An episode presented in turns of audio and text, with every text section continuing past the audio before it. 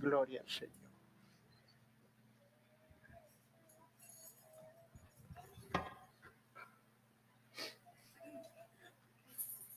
Dios es bueno.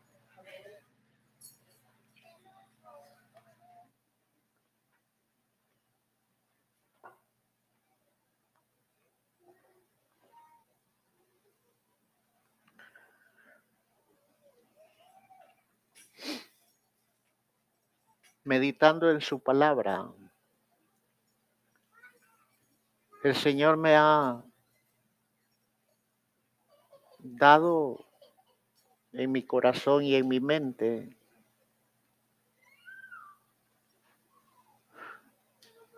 tres mensajes que en su momento Él me va a permitir compartirlo con ustedes. Uno de ellos, como ya les he dicho, es acerca de los diezmos. Con sinceridad, a mí no mucho me gusta predicar al respecto porque el enemigo es astuto y tuerce los pensamientos de los oyentes al respecto. Y lamentablemente a través de la historia humana y de liderazgos en las iglesias. Han habido líderes espirituales que han abusado de la grey del Señor y la han visto como una ganancia para su propio beneficio. Y eso lo aprovecha Satanás y tuerce la sana doctrina al respecto. Por eso es que a mí no mucho me gusta hablar de ello. Es posible que yo esté equivocado. Pero en su momento la compartiré con ustedes. Otro mensaje que el Señor me dio es cuando los vasos de honra son utilizados, hermano, para deshonrar la presencia del Señor. Otro tercer mensaje que el Señor me dio es cuando el poder de Dios en la vida de un creyente o de alguien en posición de liderazgo enloquece. Y ese es el título de ese mensaje, cuando el poder te enloquece. Pero cada uno a su debido tiempo, cada uno en su momento donde debe de caber.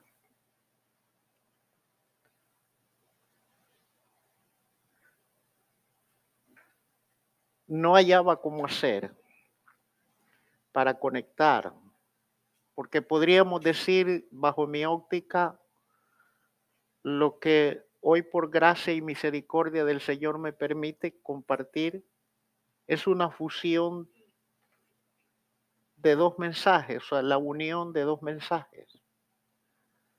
Y me veía en el conflicto cómo hacer para ser entendible en un vocabulario y una exposición sencilla, clara, específica, para que llegara a las mentes y los corazones de todos nosotros. Y los últimos domingos anteriores estábamos hablando del orden de la salvación, de acuerdo a Primera de Corintios capítulo 1, versículo 30, que habla de la redención, de la justificación, de la santificación y la glorificación. Y hemos compartido acerca de la redención y la justificación. Gracias. Y ahí es donde me veía yo en el conflicto, cómo hacer para fusionar, para unir tanto el orden de la salvación y no perder el hilo que traíamos. Porque es necesario que como iglesia sepamos, hermanos, cómo trabaja en el Señor, el Señor con cada uno de nosotros cuando rendimos nuestra vida a Él. Y decía en su momento que no hay ningún versículo que especifique qué es lo que funciona primero. Como decía en una oportunidad, paso uno, paso dos, paso tres, cuatro, etcétera, etcétera. Porque cada elemento de la salvación, hermanos, es diferente en sus funciones, pero están conectados entre sí. Entonces, Dios me ayudó el día de ayer por la tarde. Eh, mi esposa salió con Tatiana a hacer unas compras y trato de aprovechar esos momentos.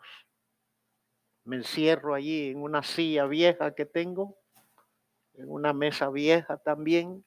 Cuando digo vieja me refiero a antiguo. y me puse a escudriñar lo que ya tenía el tercer elemento de la salvación, que es la santificación, y cómo conectar con la clase del día miércoles. Desde que me di la oportunidad, por la gracia de Dios, preparar la clase del miércoles de Apocalipsis, en el capítulo 2 del verso 1 al 7. Hermanos, que habla acerca de las cualidades y de las, por decirlo, de las descualidades de la iglesia de Éfeso. Con honestidad delante de Dios y de ustedes quedé con temor y temblor. Y no quería compartir esa clase el miércoles. Ni mucho menos quería hoy relacionarlo con lo que es la santificación.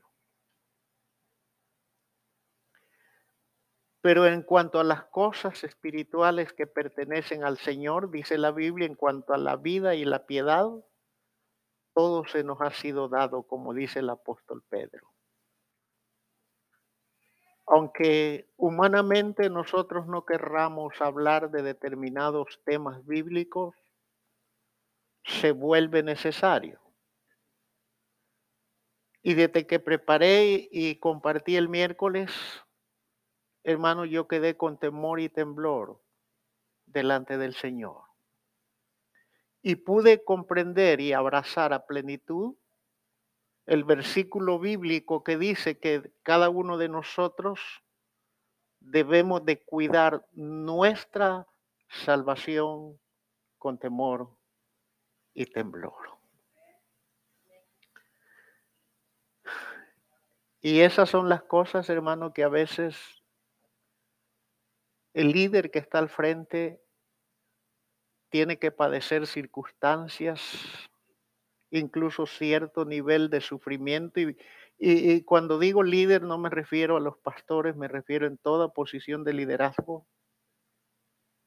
Tenemos que soportar actitudes, caracteres, palabras, acciones, críticas, acusaciones y de todo tipo de cosas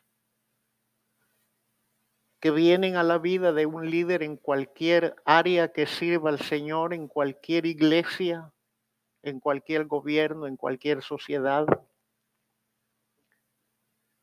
Pero es parte de la formación y es parte de buscar el beneficio y el bienestar de aquellos que Dios ha puesto bajo nuestro cuidado. Entonces,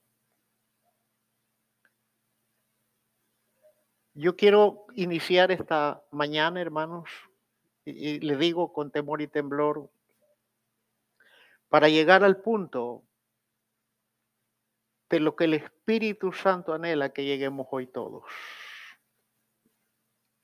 Y que al final de esta disertación, cada uno voluntariamente reflexionemos y descubramos a qué nivel o a qué puntaje o a qué calificación verdaderamente está nuestra vida espiritual delante del Señor. Entonces, en el orden que traíamos, porque ya habíamos, hablado de la redención y de la justificación, espero que no se le haya olvidado. Esta mañana vamos a hablar, hermanos, de la, de la santificación. Quiero leerles primera de Corintios 1, 30 y 30. Mas por él estáis vosotros en Cristo Jesús, el cual nos ha, nos ha sido hecho por Dios sabiduría, justificación, santificación y redención. Verso 31.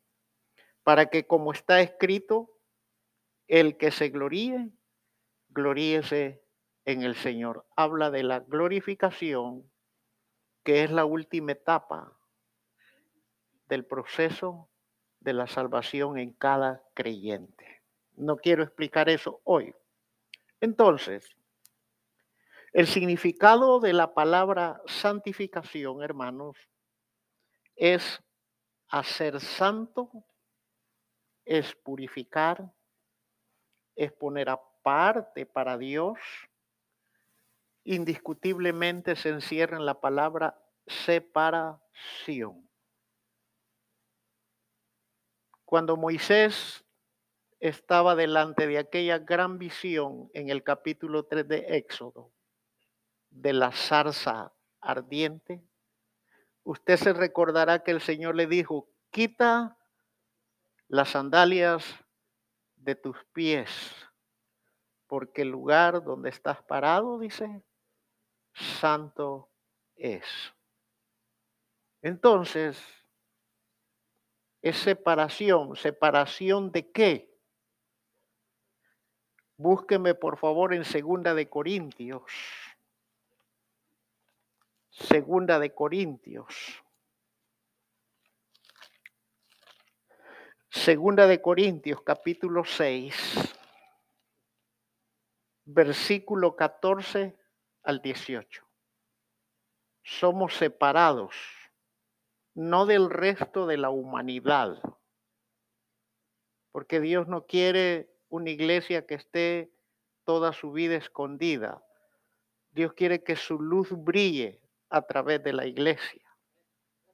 Por eso es que dijo San Pablo en Filipenses, que cada creyente y cada iglesia es luminaria en este mundo. Y el Señor le dijo en su oración por los discípulos, en el capítulo 17 del Evangelio de San Juan, Señor, están a dónde?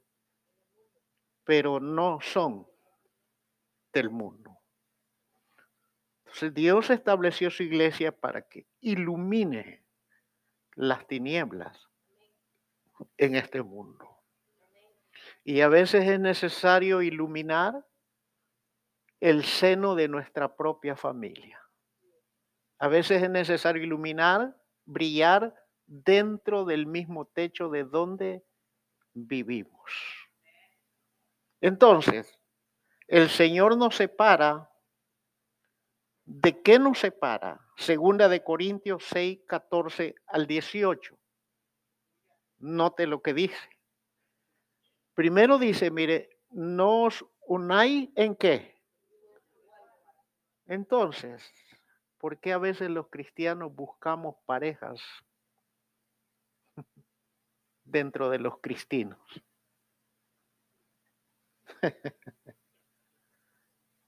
Es posible que se gane a Cristo, sí. Pero el Señor lo que quiere es evitarle una gran cantidad de problemas.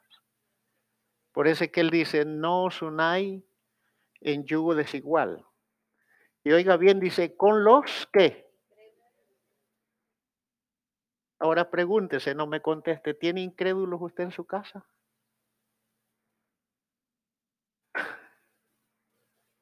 ¿Tiene incrédulos en su casa? Pregúntese eso.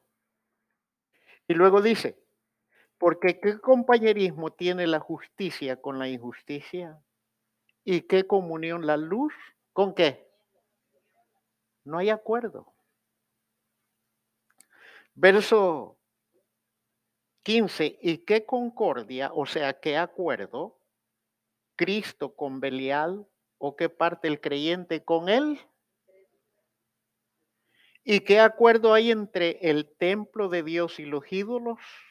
Porque vosotros sois templo del Dios del Dios que viviente como Dios dijo, habitaré y andaré entre ellos y seré su Dios y ellos serán mi pueblo. 17. Por lo cual, salid de en medio de ellos y apartaos, dice el Señor, y no toquéis lo inmundo, y yo recibiré. 18. Y seré para vosotros por padre, y vosotros me seréis hijos e hijas, dice el Señor Todopoderoso. Entonces el llamado es a salir de las costumbres y de los hábitos de donde Dios nos separó como propiedad de Él, pero no de las personas. Por eso es que se suele decir que Dios ama al pecador, pero aborrece su pecado. Ahora pregúntese, ¿hay algún pecador dentro de su techo? ¿Ah? Pues usted y yo somos pecadores. Porque dice su palabra que si decimos que no tenemos pecado, le hacemos a él mentiroso, pero por su gracia, por su amor, es que somos pecadores arrepentidos y salvos para vida eterna. Entonces, hermano, los propósitos de la santificación, oiga bien, en primer lugar, es un mandato para todo creyente, no es una opción. Uno de los propósitos para el cristiano es la santificación, no es una opción, es un mandato, es un imperativo.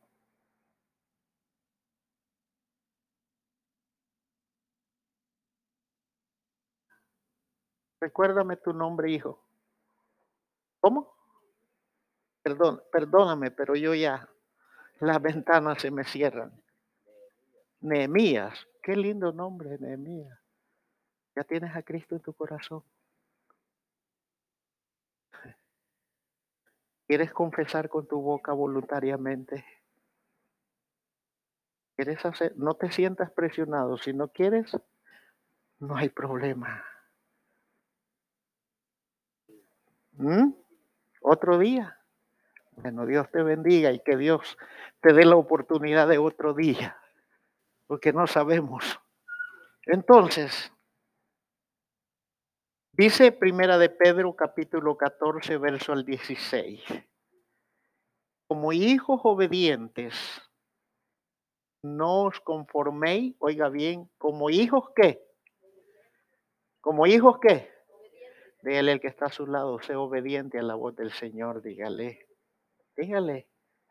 Pero también dígase usted, Señor, ayúdame a ser obediente.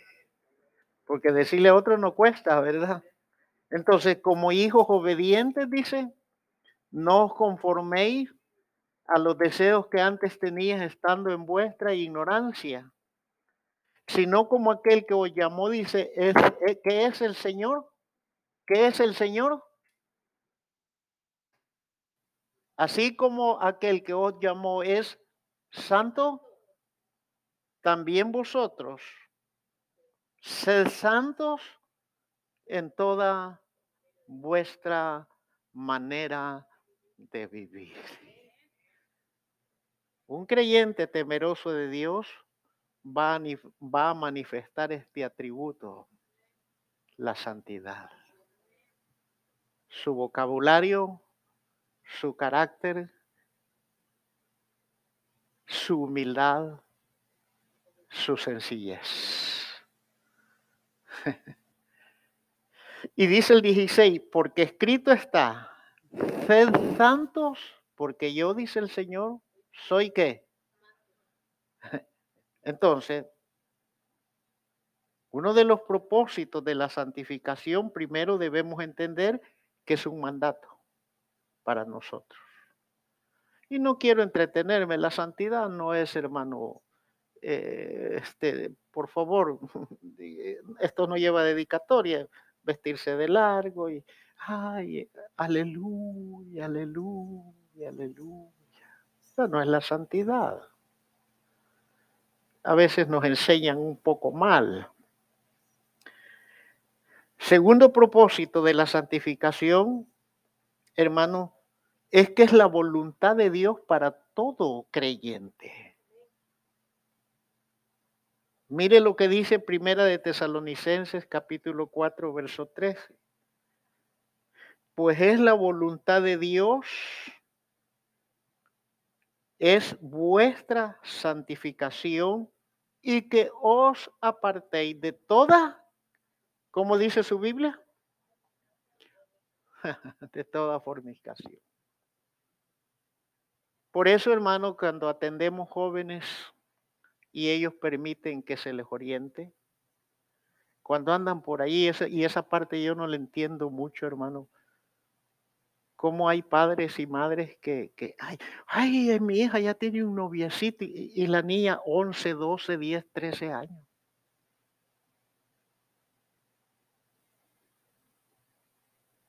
Y a veces el muchacho le pone la mano aquí y como van caminando al frente, termina aquí. Y es cristiano. Sí, yo sé que les da risa, pero ¿cierto o no es cierto? Hoy hay fornicaciones express. Hoy hay fornicaciones electrónicas. ¿Sí o no? Varones, cuando vemos esas figuras en las maquinitas esas, ¿verdad? Aquellos cuerpos esculturales de mujeres, ¿verdad?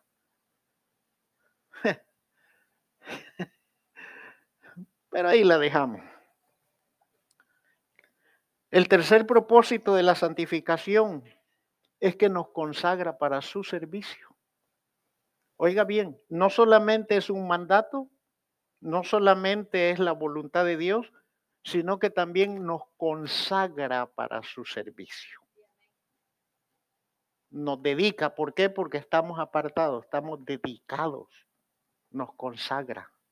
Y aquel que es consagrado para su servicio, querido hermano, el que de veramente es consagrado, ese raras veces va a decir no puedo.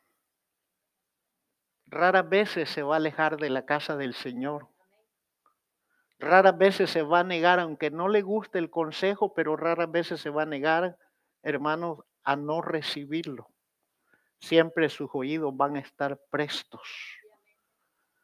Entonces, dice Primera de Tesalonicenses capítulo 1, verso 9, porque ellos mismos cuentan de nosotros la manera en que nos recibisteis y cómo os convertisteis, oiga, de los ídolos.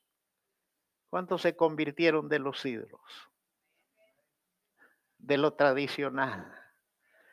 Un predicador de esos tremendos dice, de ese palo viejo, dice. Garrote viejo, dijo, ¿verdad? ¿Cuántos nos convertimos de los ídolos? Dice, al Dios vivo para servir al Dios vivo y verdadero. Entonces, Dios te apartó Dios me apartó para ofrecerle a Él los talentos y las virtudes que Él mismo nos dio desde que fuimos engendrados y concebimos en aquel vientre bendito y maravilloso que se llama mamá.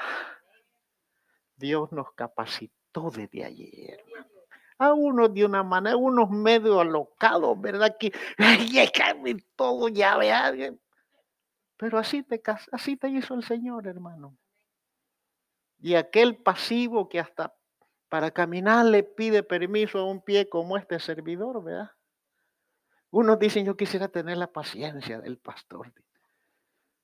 No, Dios te hizo único a ti, hermano. Entonces, Hebreos 9:14 dice, ¿cuánto más la sangre de Cristo, el cual mediante el Espíritu Espíritu eterno se ofreció a mismo sin mancha a Dios, limpiará vuestras conciencias de obras muertas para que sirváis al Dios vivo. Sí, yo pretendo que esto a usted y a mí nos quede bien clarito. Dios nos santificó, nos apartó, ya lo leímos de qué, porque Él nos da un mandato, que seamos santos como Él es santo en toda nuestra manera de vivir. Y la santidad de la iglesia se, se refleja hasta en la manera de vestir, la manera de hablar, la manera como se dirige hacia los demás. El creyente tiene que cambiar. No te estoy diciendo, hermano, que vengas con ropa hasta el ojo del pie o con camisas. Decía un hermano allá, tremendo, el hermano, dice, hay una, no sé si todavía practican eso en mi país, que ahí el hombre no puede entrar si no va de camisa blanca y manga larga. No lo dejan entrar. Y pantalón negro. Pero el distintivo de esa congregación es camisa blanca y manga larga para todos los hombres. Es un imperativo. Y decía un hermano tremendo que pertenecía a esa congregación, es que mira, de aquí para acá soy santo, de aquí para allá no respondo, decía él. Entonces, hermano, es un mandato que seamos ser santos. La mujer y el hombre cristiano se viste con decoro. Dile el que está a tu lado, vístete con decoro, dígale. Dígale, vístete con decoro. Y busca el diccionario lo que significa la palabra decoro. La santidad del cristiano se manifiesta en su habla himnos, salmos y acciones de gracias. Entonces, hermano, la tercera cosa ya lo explicamos, la voluntad de Dios y que nos apartemos de fornicación. Y la tercera es que nos consagra para su servicio.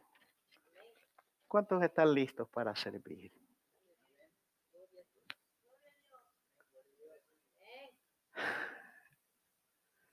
Y esta sí es una regañada, hermano. No, de veras.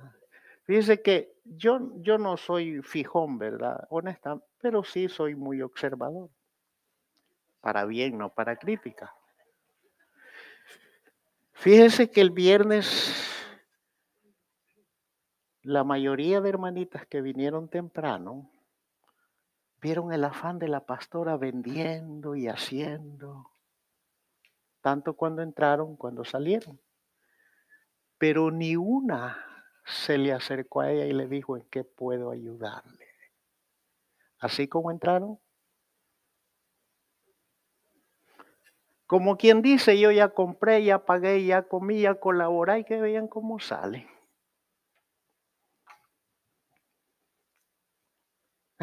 Yo sé que no les está gustando esto. ¿Sí? Tiene que servir. Hay, no sé qué va a pensar usted, pero es necesario decirle porque esto le va a capacitar, le va a formar, le va a enseñar. Y si no se lo digo yo, hermano, el enemigo siempre lo va a tener engañado. Y aquí viene la la, fusión, la conexión de la santificación, hermano, con la iglesia de Éfeso. Y aquí es donde comienzo yo a temblar más. Porque me di cuenta que a través de este estudio, de este análisis, de este aprendizaje, como iglesia, tenemos una parte de la iglesia de Éfeso. Y eso es terrible, hermano.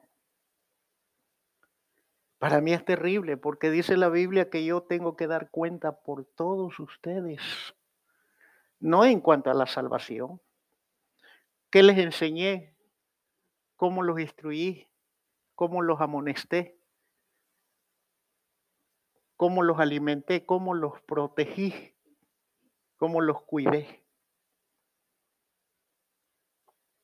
Imaginen que somos una iglesia pequeña.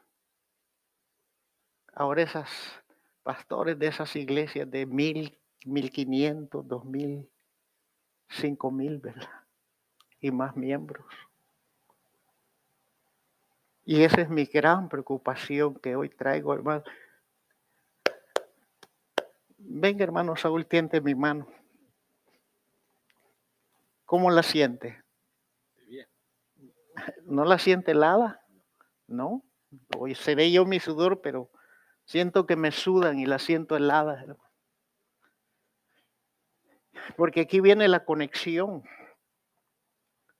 Cuando leemos las siete iglesias, nos damos cuenta que habían dos iglesias, Esmirna y Filadelfia, que no recibieron ningún reproche de parte del Señor. Esto implica que estas dos congregaciones estaban en una buena posición delante de Dios. Si no en lo perfecto, pero estaban en el estatus aceptable. Usted, yo no sé si manejan el mismo sistema aquí, pero cuando yo recuerdo fui a hacer mi examen de manejo y saqué mi licencia ya por el año, ya no recuerdo. Me dijo el instructor que si yo pasaba el examen en un 70% que no me preocupara, ya, ya la tenía hecha. Yo no sé si todavía manejan ese método acá. Y lo logré. No fue perfecta mis respuestas, pero logré pasar el examen. Esmirna y Filadelfia a lo mejor no estaban en lo perfecto, pero lograron pasar el examen. Pero cuanto a Tiatira, a Sardis y a Pérgamo, estas tres iglesias estaban en una condición mediocre. Y lo mediocre, hermanos, es cuando usted mira una vara, digamos un metro, o digamos un pie, porque todos estamos familiarizados aquí con los pies. Seis pulgadas es la mitad. Cuando la vida de un creyente de una iglesia está a seis pies y no pasa hacia arriba, ni tampoco hacia abajo. Ese término es un lugar, posición mediocre. No está arruinada del todo, pero tampoco está en buena posición. ¿Me estoy explicando? Entonces, Sardís, Pérgamo y Tiatira estaban a seis pulgadas, para ejemplarizarlo de esa manera. Pero me preocupó mucho, hermanos, Éfeso y la Odisea. Esas dos iglesias estaban en gran peligro. Y cuando uno hace concienzudamente un análisis, descubrimos, hermano, que la renovación o la reforma de una congregación surge como fruto de la renovación o de la transformación de la mentalidad de cada cristiano que compone la iglesia. ¿Me explico? la renovación o el surgimiento o reforma de una congregación es el fruto de la renovación o de la reforma de la mentalidad de cada cristiano que compone la iglesia. Si yo me mantengo con una mentalidad de Señor y amo, de que, que entro a estas instalaciones, ahí viene el profeta, la profeta. Ahí viene el pastor, cuidadito, todos, arroditos. La iglesia no va a sufrir ninguna reforma. No va a resurgir el cambio. Usted y yo tenemos que transformar, como dice el apóstol Pablo en Romano 12:2, que debemos de transformar nuestro entendimiento. Debemos de cambiar yo no puedo entrar en este lugar cuanta vez me brindo la oportunidad. De qué bárbara la hermana, mira. Oye, el pastor vino en la carne, su mensaje no me gustó para nada. Yo como en todo me fijo. Yo como todo oigo. Entro a ver y llevo una lista. Hoy Julano tal peco en esto, Sutano en esto, me engano en esto. Hello. Tengo que cambiar esa mentalidad. Cada oportunidad que el Señor, no, es que yo no me meto en nada porque me rechazaron, me dijeron, y mire, mejor aquí paso. Así nada me pasa. Aparezco, desaparezco y nadie nota que estoy.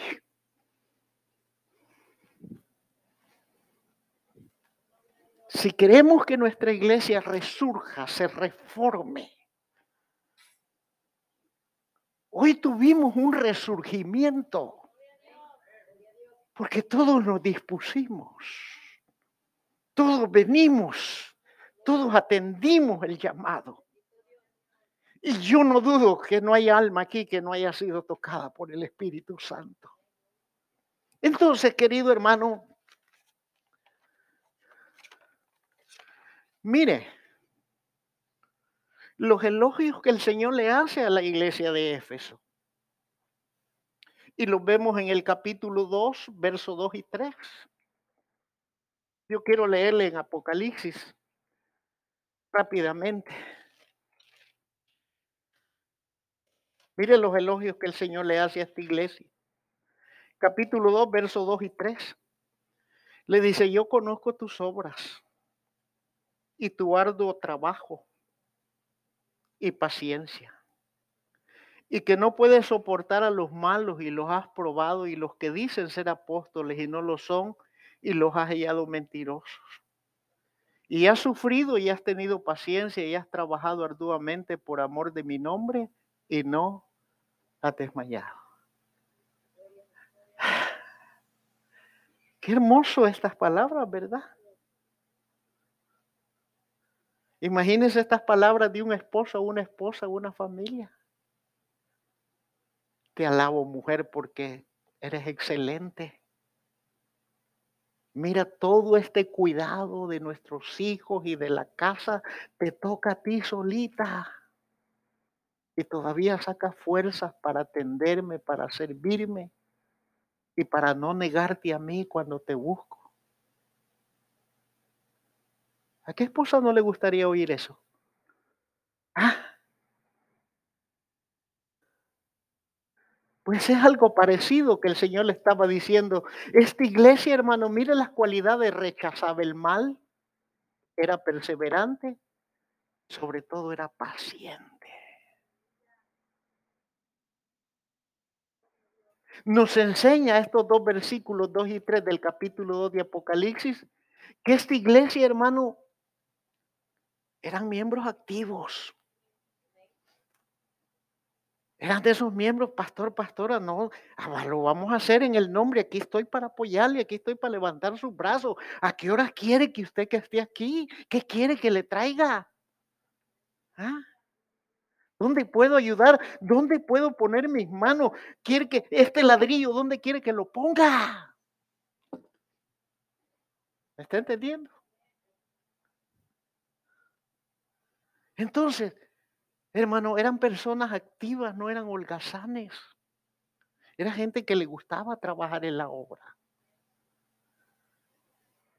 Otra cualidad es que la fatiga no, los había desmayado, no los había desanimado, ni mucho menos los había vencido. Porque Él les dice en su palabra, has trabajado arduamente por amor de mi nombre y no has desmayado aunque el cuerpo estaba fatigado, cansado, pero ellos sacaban fuerzas de flaqueza, querido hermano. No había un no en sus bocas, no había hoy estoy ocupado. Ay, es que mi... esas cosas que a veces los seres humanos acostumbramos a, a decir porque ya las tenemos aquí, ya tenemos, antes que se nos diga el pretexto, ya está aquí.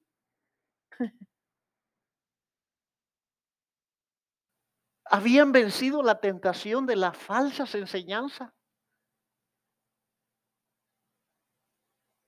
Y otra cualidad es que continuaban hacia adelante de una manera infatigables. Uh, infatigables.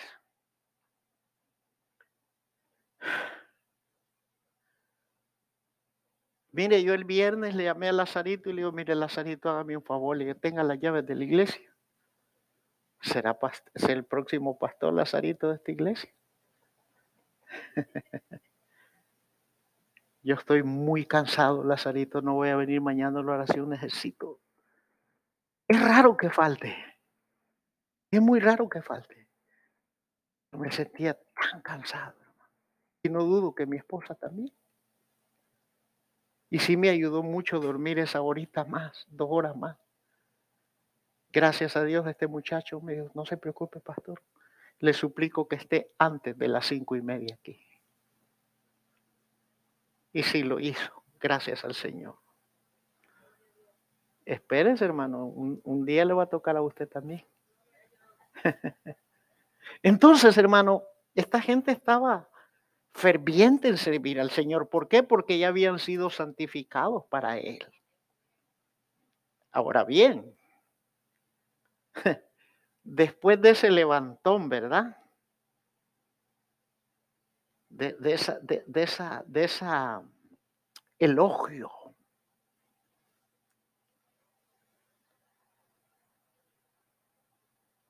Como que el Señor hace una pausa. Quiero pensar. Déjeme volar mi imaginación. Como que el Señor hace una pausa en sus palabras, se detiene y observa aquella iglesia que a través de aquellas palabras cobra más impulso y más fuerza. Y se dicen unos a otros, tomémonos de la mano, echémonos gana, nuestro Dios está contento con nosotros, sigamos. Pero cuando aquella pausa, aquel silencio transcurre y pasa, el Señor le dice en el versículo 4, pero tengo contra ti que has dejado tu primer amor. Yo creo que ahí todos se detuvieron. Creo que la iglesia de Éfeso pegó un frenazo, hermano, que hasta el olor a hule quemado se dejó sentir de los que estaban alrededor, ¿verdad? No solamente metió freno de pie, sino del otro y si el vehículo era estándar, usted sabe que se puede frenar con el, con el motor, lo que manejamos estándar. Sabemos que usted dio una velocidad, el clutch y de quinta la pasa cuarta, de cuarta tercera y sucesivamente hasta llegar a primera y el vehículo, el motor.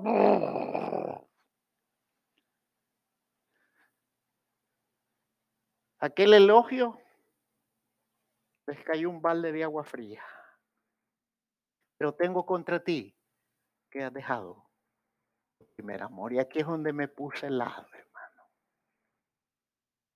Y mientras preparaba esto, me preguntaba, Señor, ¿cómo puede llegar a suceder esto en la vida del cristiano y de una iglesia? Y me recordé de la figura del matrimonio. Mire, los matrimonios que ya pasamos algunos gente, fíjese que el trato ya no es igual. Ya no es igual. Aquellas palabras cariñosas, aquellas atenciones, aquellos detalles. A veces llega ahí y me dice, ¿va que no te acordás? ¿De qué le digo yo? Que hoy es 26 de octubre, no es aniversario de boda. No me acordaba. Pero el primer año, ¿qué? Vámonos, es mi aniversario, tenemos. Ay, Señor. Ya no es igual, hermano, el trato. Ya no es igual. No me diga que es igual, hermano. No, primero no se lo voy a creer. Queremos aparentar que sea igual, pero ya no es igual, hermano. Algunos esposos ingratos la volvemos a ver a ella. Ay, no, estás muy gorda. ¿Qué más? No, hermano, no. Ya no es igual. Cuando mi esposa se casó conmigo, ella pesaba 105 libras, puede imaginarse. Y hoy pesa 180.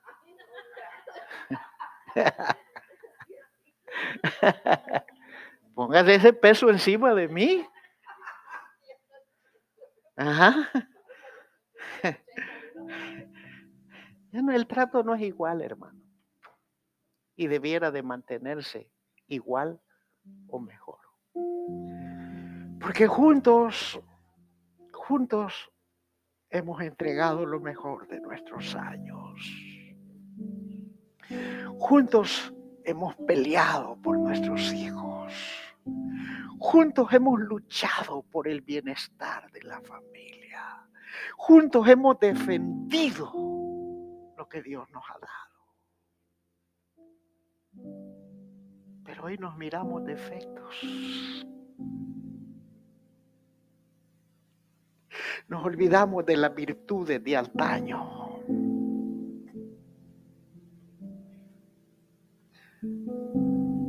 Y habemos algunos ingratos que solo buscamos a la mujer para el momento. Hello. Y ya, ya. Como el gallo. ¿Qué quiere que?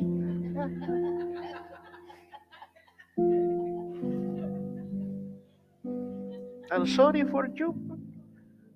Pero sé que el Señor te está hablando en estas cosas, bromas. Sí, ya no hay una caricia. Ya no hay nada. Y el Señor tiene que decirle, pero ¿cómo llega a suceder a perder el primer amor? Mire hermano, cuando la vitalidad, cuando la vitalidad espiritual que inyecta el Espíritu Santo a la iglesia, se desprende se distancia del Señor. Cuando la iglesia, el cristiano va sintiendo que le aburre venir a sus reuniones. Cuando el cristiano, la cristiana se cansa, allí solo a mí me pone. Esta vez si me pagan, sí lo voy a hacer, si no, no. ¿Cuándo comienza a suceder ese enfriamiento, esa vitalidad? Cuando tú le pones precio a las cosas del Señor. Decimos en nuestro país, espero esta palabra no sea mal entendida en otra nación, dice, de choto no hago las cosas. Si me pagan, de choto quiere decir gratis. Estos toda la vida quieren que de choto le haga todo, ¿no? Si todo está caro, pues, gasto. Pero si te pudieras a pensar, hermano, la abundancia de vida y de bendiciones y de favores que Dios nos ha dado. Por eso dice el Salmo 103, que Él es el que nos corona de favores y de misericordias. Pero hoy ni siquiera un peso quiere dar a la obra del Señor. Ah, pero cuando vas a gastar en lo propio tuyo. Y más las hermanitas cuando van a la sala de belleza, no les importa. Mira esta perlita, ¿para qué quieres más uñas que no son tuyas? Dale gracias por las tuyas. Y trae ese dinero a la casa del Señor. Hello. Por eso no quería. Por eso me negaba.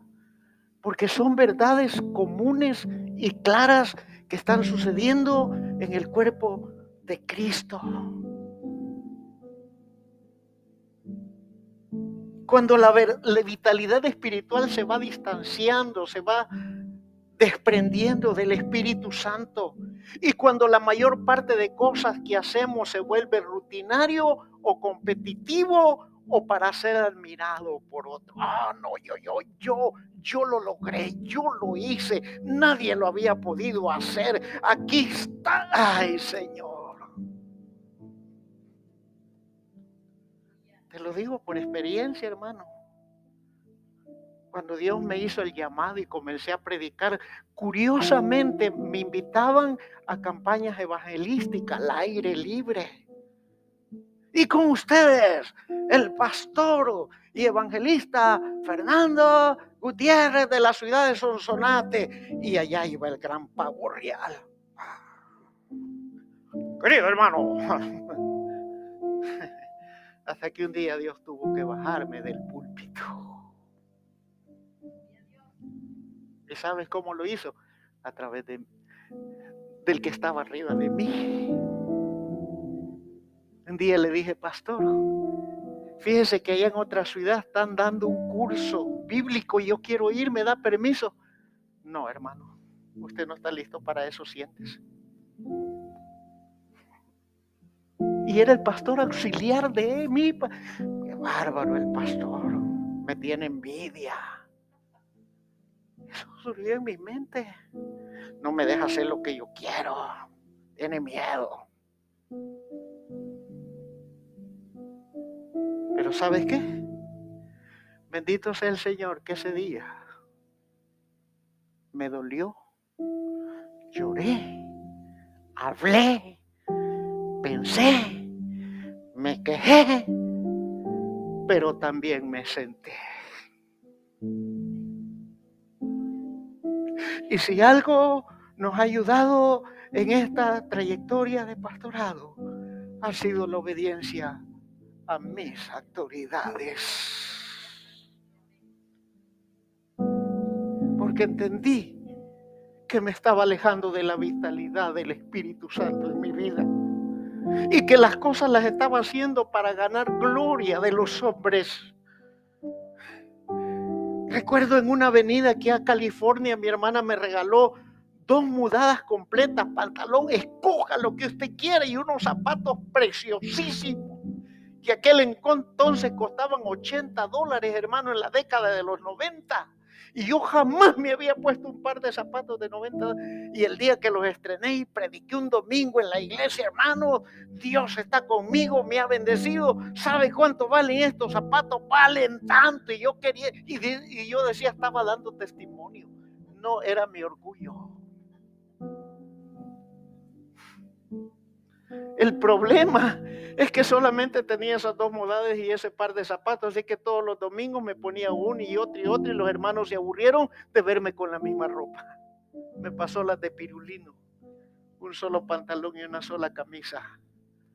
Porque a ese punto llegué a quedarme con un pantalón, con una camisa y con un par de zapatos. Y lo he testificado y quiero recordarle. Y no se me va a olvidar aquella tarde en mi país donde yo vivía, que un día tocaron la puerta de la casa. Y cuando yo salí a ver era mi hermana mayor, la mamá del hermano Coqui, que ya falleció. Y me dijo, Fernando, ¿cómo está? Bien, entra. No, ya me voy, ando precisa, me dice, solo que me acordé de usted y aquí le traigo un par de zapatos porque la plantilla de mis zapatos, hermano, ya se estaba abriendo un agujero y el calor del asfalto yo lo sentía. Después de tener dos carros parqueados hasta tres en la entrada de la casa, después de gastarme mil pesos salvadoreños en una noche, en un viernes, no me importaba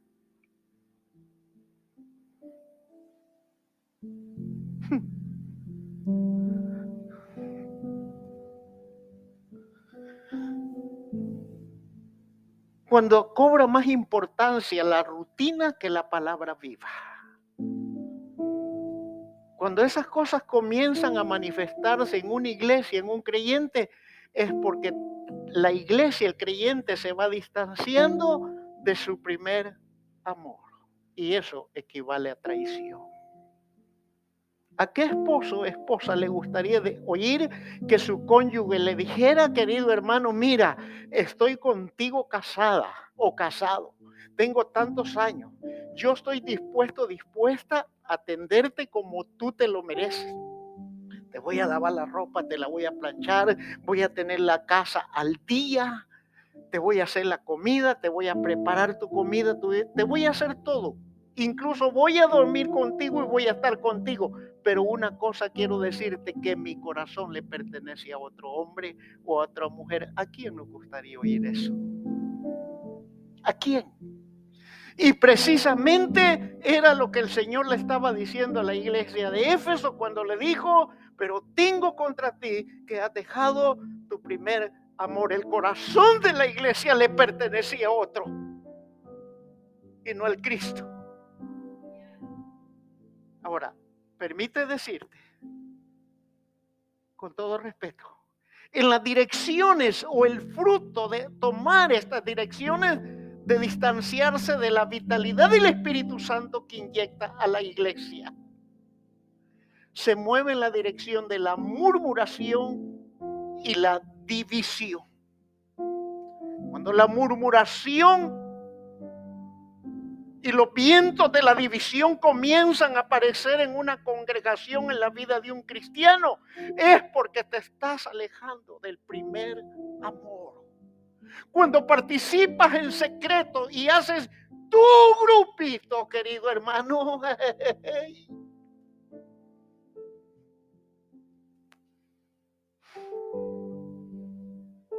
cuando haces tu grupito selecto, porque ese grupito te apoya, te sigue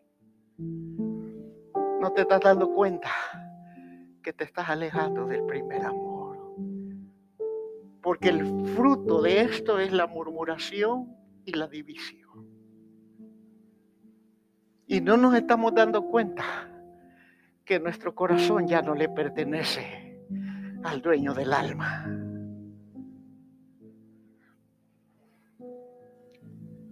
Mire, la iglesia o el cristiano puede llegar a aborrecer lo que Cristo aborrece.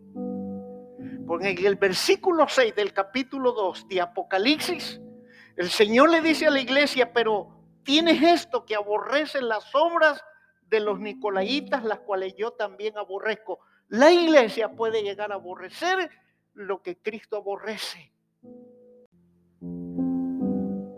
Por esa razón en Juan 15, 9 Jesús le dijo a sus discípulos, como el Padre me ha amado, también yo os he amado y dice, permanecer en mi amor, porque el amor cubre multitud de pecados.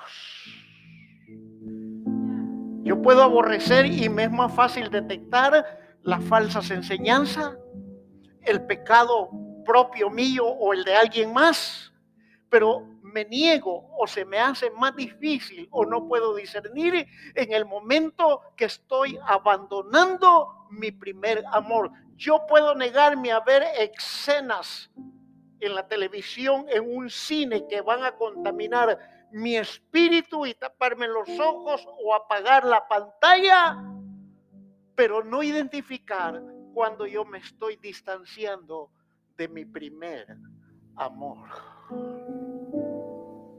¿Cómo se enfría la relación matrimonial? ¿Cómo se enfría? Cuando los contrayentes comienzan a verse sus propios defectos. Tan sencillo. Y ahí surgen aquellas, es que ya no me amas como antes. ¿Se está dando cuenta, querido hermano? Y cuando las iglesias y la vida de los creyentes pasa esto, es cuando se van alejando poco a poco y van quedando en las tinieblas. Se van enfriando, se van congelando. El alma se va cauterizando y ya no se le siente sabor a aquella reunión ya uno viene por costumbre viene porque los demás preguntan. Viene porque uno se siente mal. Ay, ¿y qué van a decir? Querido hermano, y es donde aquí me, donde me congelé. Yo no quiero decir que todos nosotros no, sería muy abusivo de mi parte. Pero sí quiero ser responsable delante del Espíritu Santo y de Cristo, que esta iglesia, quizás no todos, nos hemos distanciado de la vitalidad del Espíritu Santo.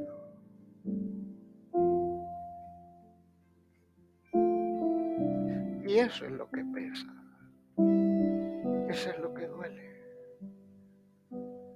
Porque a mí el Señor me va a pedir cuenta. ¿Cómo permitiste eso? ¿Por qué dejaste eso? Te lo mostré, te lo dije, te lo enseñé y tú no hiciste nada.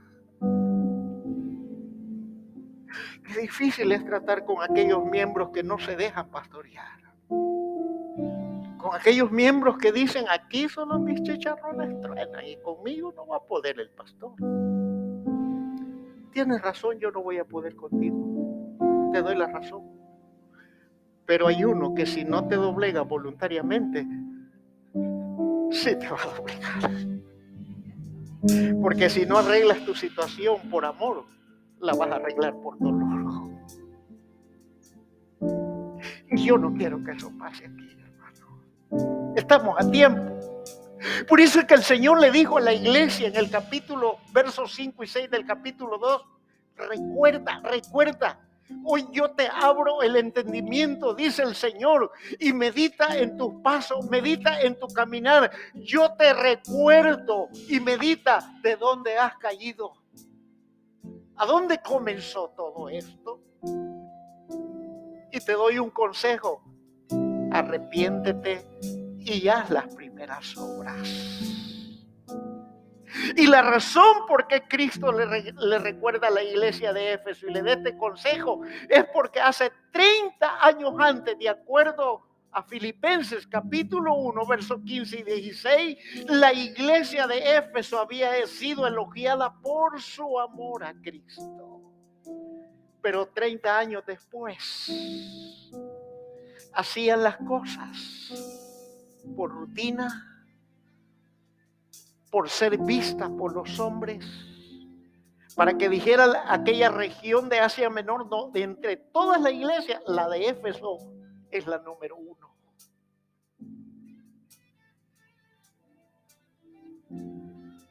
Y por eso, para concluir, Dios le dice a esta iglesia y le hace un llamado y le da una promesa y le dice, el que tiene oídos, oiga lo que el Espíritu dice a las iglesias. Si esta iglesia ha oído este consejo, va a resurgir una reforma, un cambio. Va a resurgir una adoración. Va a resurgir un servicio voluntario va a resurgir lo que hoy tú y yo le negamos al Señor darle. No se trata de tener o no tener. Yo te pido, hermano, nunca digas de tu boca yo no tengo para darte, Señor. Si no, pregunta cómo has comido durante todo el mes. Pregúntate cómo has pagado tus obligaciones durante el mes. Pregúntate por qué has despertado durante los 30 días del mes. Pregúntate de dónde has sacado combustible para conducirte a tus obligaciones diarias. Si no tienes para nada de eso, verdaderamente no tienes. Pero si tienes para esta cosa, que tu boca no diga yo no tengo Señor. Porque te está distanciando de tu primer amor, te guste o no te guste pero es mi deber porque yo voy a dar cuentas de él. Pregúntate. Entonces el Señor le dice, el que tiene oídos, oiga. la promesa que le dé el Señor dice, al que venciere le daré. En este caso de la iglesia de Éfeso, al que venciere le daré a comer, dice, del árbol de la vida, el cual está en medio del paraíso de Dios. Comer bueno, comer saludable, comer sabroso. Comer algo apetecible, algo que te sustenta. No llenarte la barriga por llenártela. Mire hermano, miércoles tuve mi cita de chequeo cada seis meses.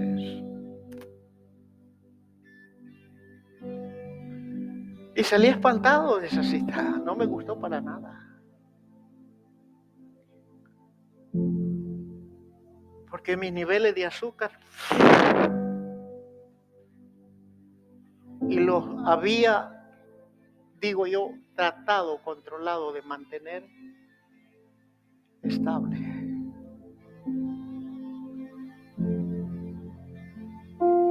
Y le dije a mi esposa, lo siento, pero tengo que volver, tengo que volver al régimen que tenía. Yo me cuido mucho para comer, hermano, porque sé lo que padezco. Y si no me cuido yo, ni mis hijos, mi esposa me pueden cuidar. Eso me compete solo a mí. Y probé un día, y con un día que probé alimentándome como debiera de ser, hermano, y me hice el examen. Ese es el examen diario, pero el famoso, aún no sé qué dicen los médicos, ese está alto. Y yo le he dicho al Señor, Señor, no permita, yo no quiero inyectarme insulina, Padre. Quiero trabajar en esto, pero eso me compete a mí.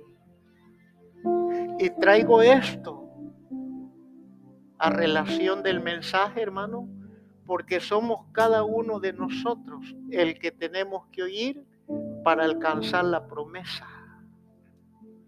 Aquí no, si a mí nada me cuesta, hermano, y motivarle y gritarle, ay Dios mío, esas cosas de veras me calientan la cabeza. Y yo espero que ninguno de nuestros predicadores tome esa postura un día, por favor. Visualiza tu milagro, tómalo, agárralo. Es por fe, es tuyo. Dios ya abrió la ventana, solo decláralo.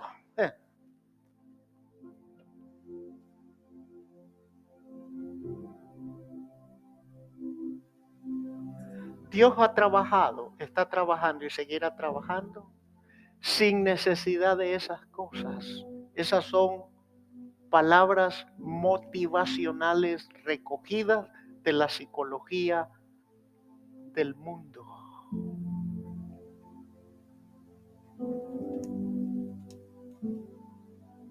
No son las que provocan los milagros. A Él le place favorecer.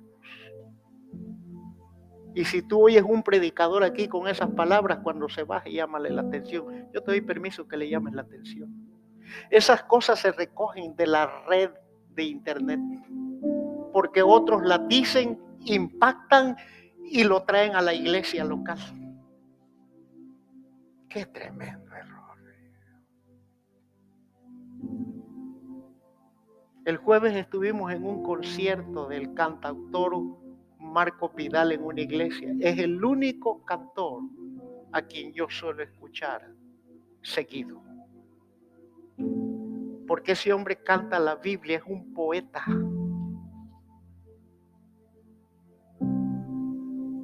Y él decía, no pensemos y creamos que porque hagamos más, Dios nos va a amar más. No creamos y pensamos que porque nos sacrificamos vamos a obtener el favor de Dios.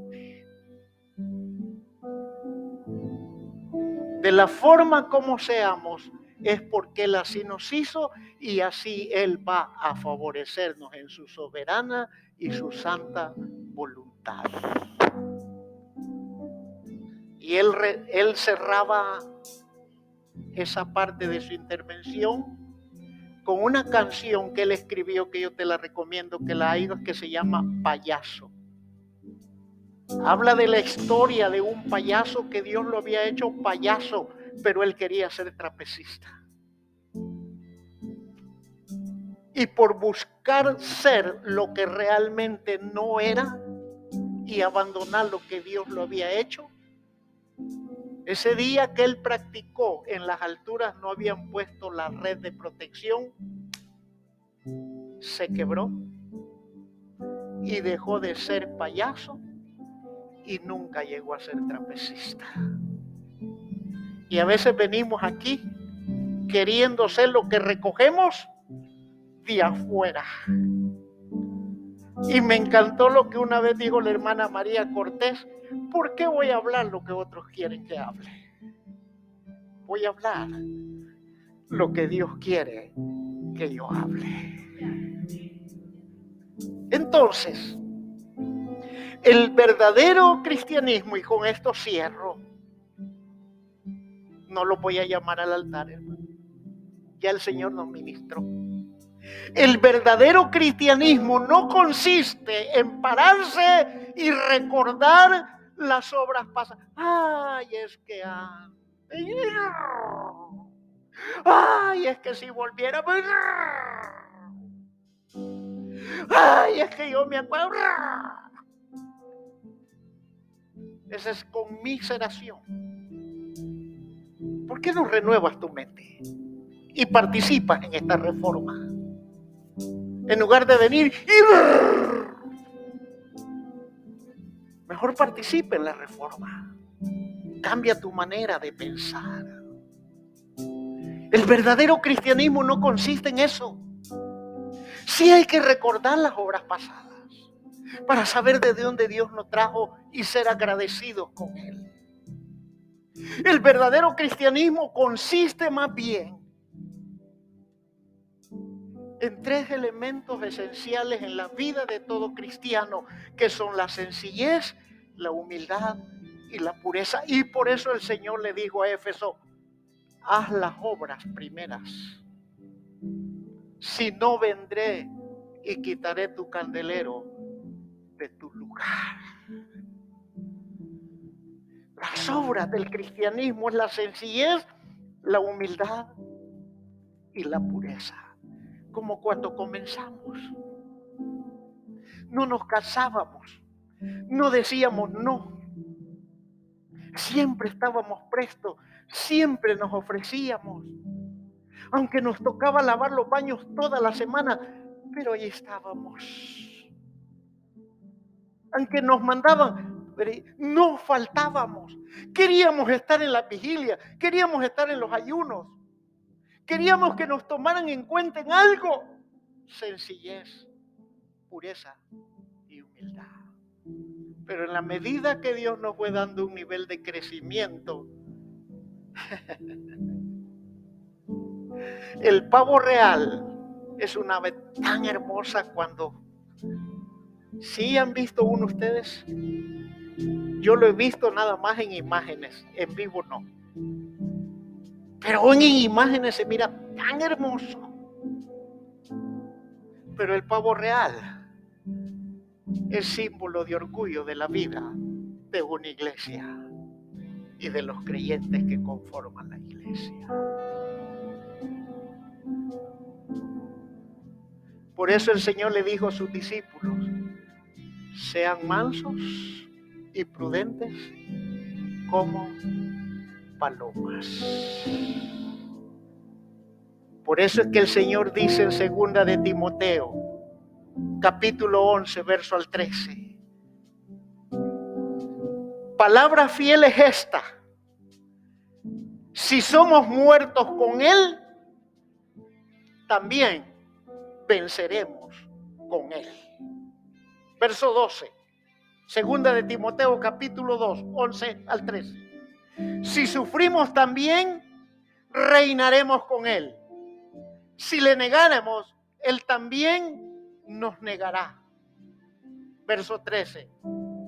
Si fuéramos infieles, Él permanece fiel.